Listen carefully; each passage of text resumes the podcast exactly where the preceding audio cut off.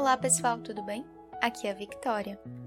Hoje nós vamos conversar um pouco sobre o terceiro capítulo da segunda carta a Timóteo.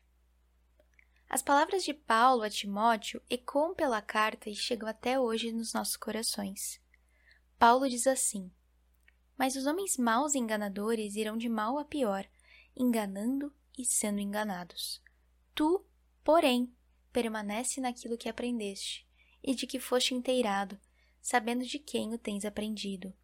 Tu, porém. As palavras de Paulo seu amado discípulo Timóteo ressoam até os dias de hoje, pois aqueles tempos não eram tão diferentes dos nossos.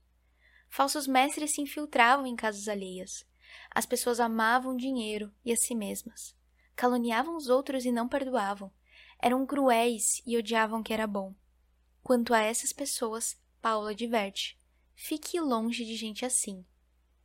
Apesar dos perversos e impostores, o apóstolo diz: Tu, porém.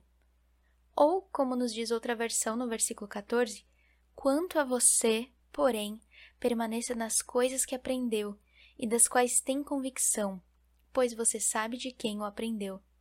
Quanto a nós, não devemos ser levados como folhas ao vento. Precisamos estar firmados naquilo que aprendemos. Muitos de nós receberam as bases da fé na infância, como Timóteo, ou no ensino confirmatório. Outros receberam a Cristo já na vida adulta. De qualquer forma, nossos pés precisam estar firmados nessas bases para que a gente não seja levado como vento e para que a gente se lembre do que realmente importa.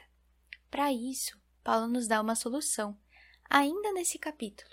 Ele diz assim: Toda a Escritura é inspirada por Deus e útil para nos ensinar o que é verdadeiro e para nos fazer perceber o que não está em ordem na nossa vida.